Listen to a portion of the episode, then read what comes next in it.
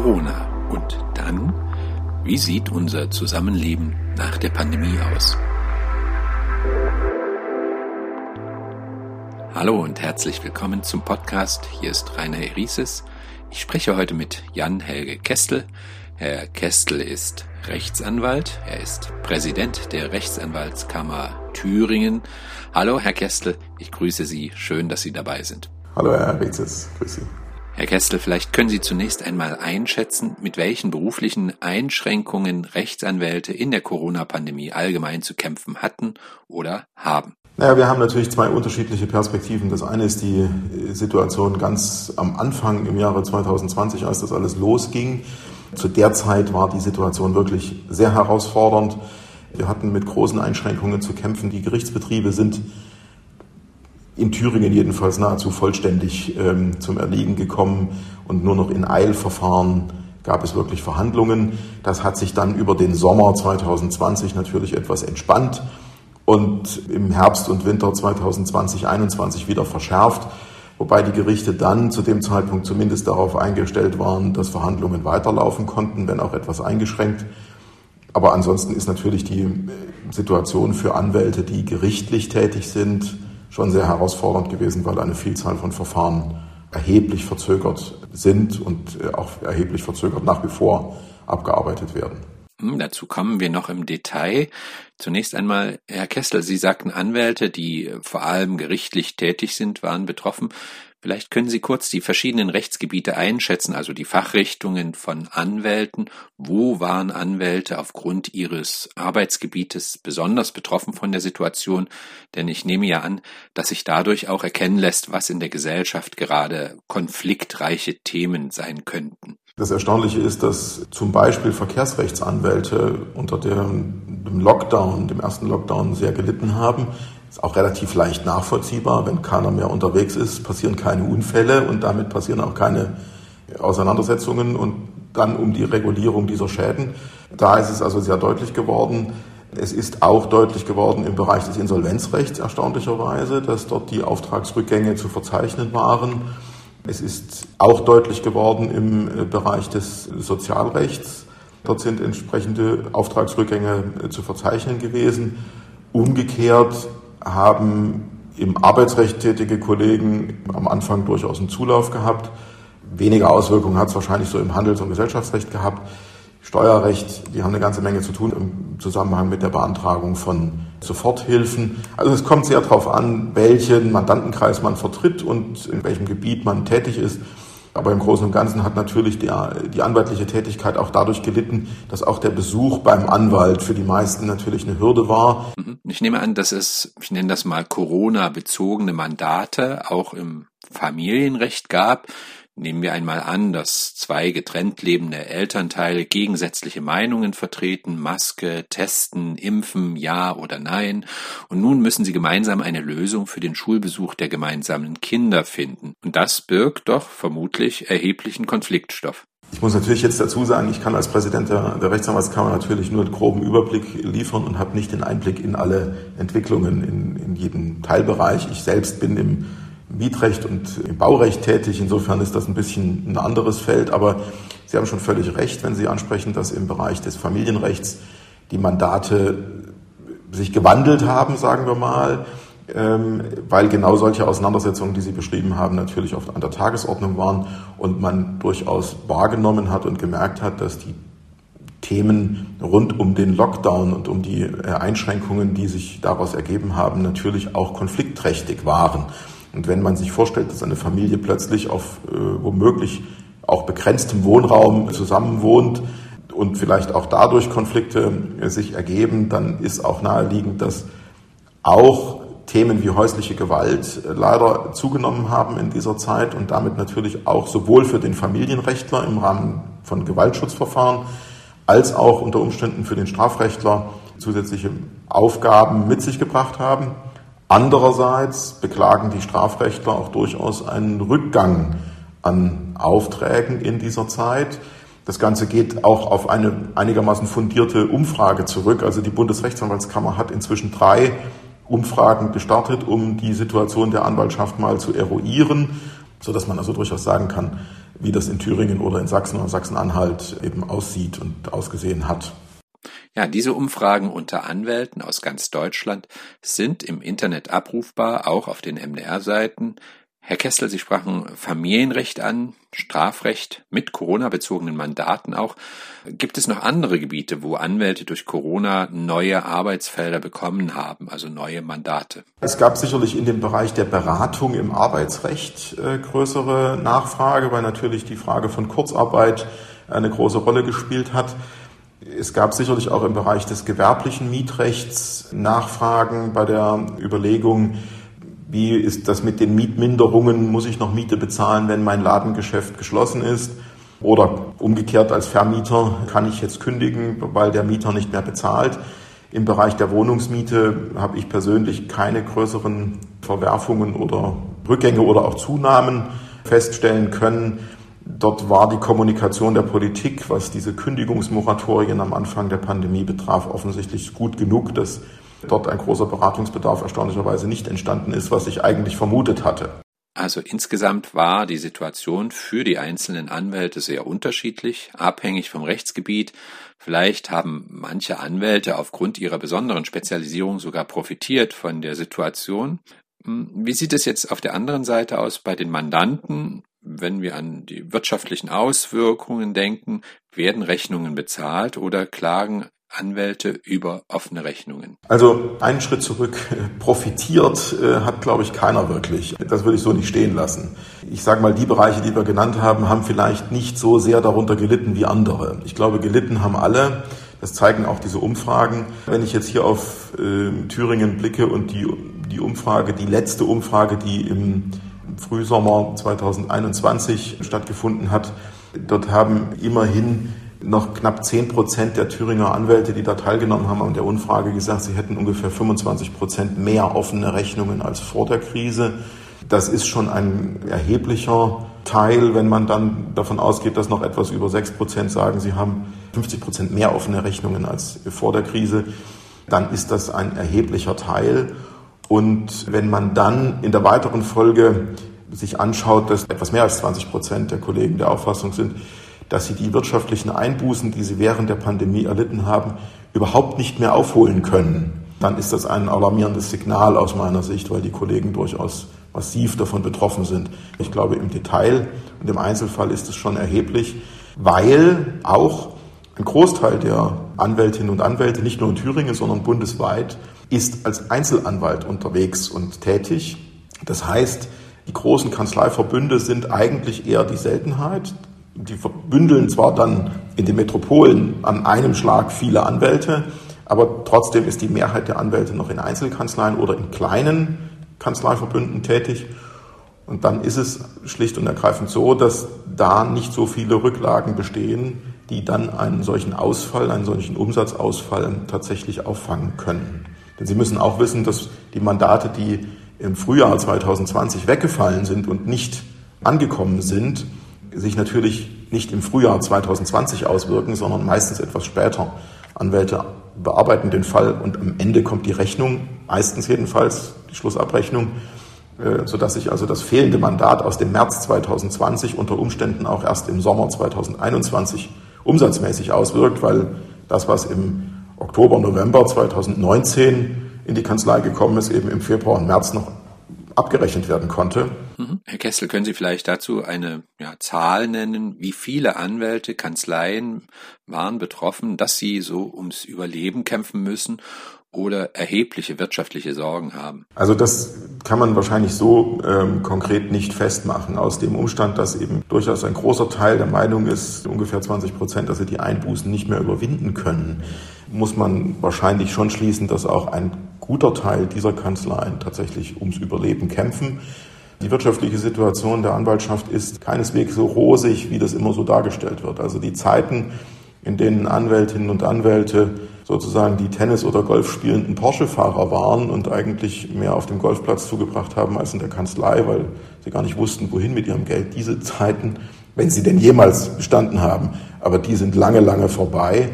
Und wenn Sie sich vergegenwärtigen, dass wir zwar den Bonus haben, mit einem Rechtsanwaltsvergütungsgesetz eine gesetzlich normierte Vergütung zu haben, Die Anpassungen, die sich daraus ergeben, aber in erheblich großen Zeitabschnitten erfolgen und wir mit dem letzten Durchgang dieser Erhöhung nicht einmal die Inflation der letzten 13 Jahre ausgeglichen haben, denn so lange ist es her, dass es eine Erhöhung gab, ist das eigentlich auch nachvollziehbar, dass da keine großen Rücklagen gebildet werden konnten. Denn die Personalkosten sind in der gleichen Zeit erheblich gestiegen. Herr Kessel, ich komme zu einem weiteren Thema. Digitalisierung, ein Schlagwort besonders in der Corona-Zeit. Was bedeutet Digitalisierung im Arbeitsalltag der Anwälte? Gibt es hier eine starke Zunahme? Also das, auch das ist eine zweigeteilte Geschichte. Das eine ist natürlich, dass wie wir Anwälte generell ähm, zu arbeiten bereit sind, den Umgang mit Mandanten und äh, die Kontakte mit unseren Mandanten pflegen. Da hat Corona sicherlich einen Schub gebracht und ein Umdenken bei vielen Kolleginnen und Kollegen, dass man eben Mandantengespräche auch online führen kann, so ähnlich wie wir beide jetzt hier zusammensitzen natürlich auch ein Mandantengespräch stattfinden kann. Das ist allerdings eben bei weitem nicht für alle Bereiche geeignet. In manchen Bereichen braucht es den persönlichen Austausch, den persönlichen Kontakt und die, das Erspüren auch der Interessen.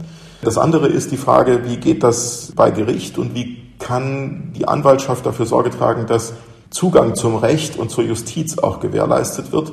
Da muss ich sagen, hat die Anwaltschaft eine große Vorleistung gebracht, indem sie nämlich zum Beispiel auf eigene Kosten und ohne Steuermittel diesen elektronischen Rechtsverkehr in erheblichem Maße befördert hat mit dem besonderen elektronischen Anwaltspostfach.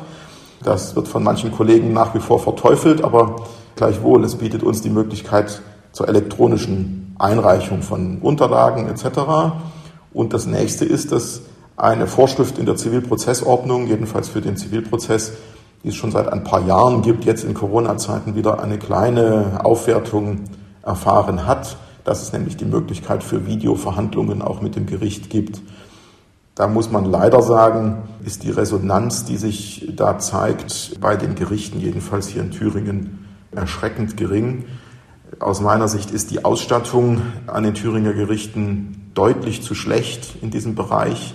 Dort müsste viel mehr passieren, was die Digitalisierung bei den Gerichten betrifft. Die Anwaltschaft ist, glaube ich, gut aufgestellt und auch bereit dazu. Die Frage der Durchführung von Videoverhandlungen, die ist in Thüringen gen Null. Also es gibt Videoverhandlungen, das, äh, ich persönlich weiß es von, vom Landgericht Mühlhausen, dass wir das mal da, habe ich das mal gehört, dass es das gab. Äh, ansonsten glaube ich, ist es die absolute Ausnahme im Moment an den Thüringer Gerichten jedenfalls. Da sind auch andere Bundesländer deutlich weiter, das muss man klar sagen. Das wäre ein Kritikpunkt, den ich anzubringen hätte und ein Wunsch an unsere äh, Landesregierung, weil das Ländersache ist, an der Stelle die Ausstattung der Gerichte deutlich zu verbessern. Hm, bei solchen Forderungen, Öffnung der Gerichte, Öffentlichkeit von Prozessen, wie sieht es aus mit der Datensicherheit? Naja, also äh, zunächst mal sind Zivilprozesse Prozesse und Zivilverfahren grundsätzlich öffentlich. Das heißt, sie sind natürlich nicht unbedingt äh, im Internet zu streamen, das sicherlich nicht, aber grundsätzlich besteht eine Öffentlichkeit. Das heißt, jeder Bürger kann theoretisch, wenn er denn Lust und Laune hat, an, an jedem Zivilverfahren teilnehmen und sich in den Zuschauersaal setzen und zuhören, was da verhandelt wird. Insofern spricht überhaupt nichts dagegen, dass man dies auch online tun könnte. Natürlich ist es so, dass Aufzeichnungen solcher Verhandlungen dann natürlich unterbleiben sollen, sinnvollerweise. Da wird man Regularien finden müssen. Und die gesetzlichen Regelungen sind aber da und sie funktionieren. Ich habe das Problem mit der Öffentlichkeit da überhaupt nicht. Es gibt sicherlich Bereiche, in denen das nicht funktioniert. Im Bereich des Strafrechts wird eine Online- und Videoverhandlung natürlich nicht möglich sein. Das ist auch streng abzulehnen, weil es da auf den persönlichen Eindruck und auf die Unmittelbarkeit noch viel mehr ankommt als im Zivilprozess.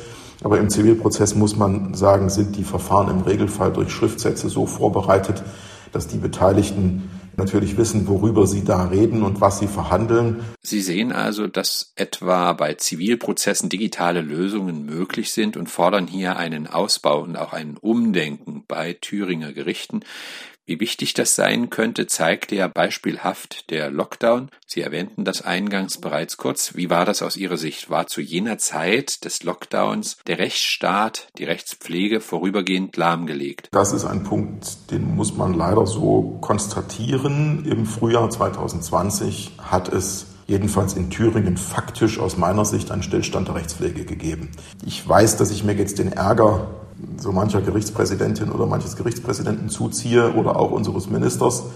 aber man muss es so deutlich aussprechen, in der Zeit zwischen Mitte März und Mitte bis Ende Mai hat in Thüringen faktisch ein Stillstand der Rechtspflege geherrscht. Das ist ähm, eindeutig sozusagen. Ausnahmen sind da natürlich auch gegeben, das ist logisch.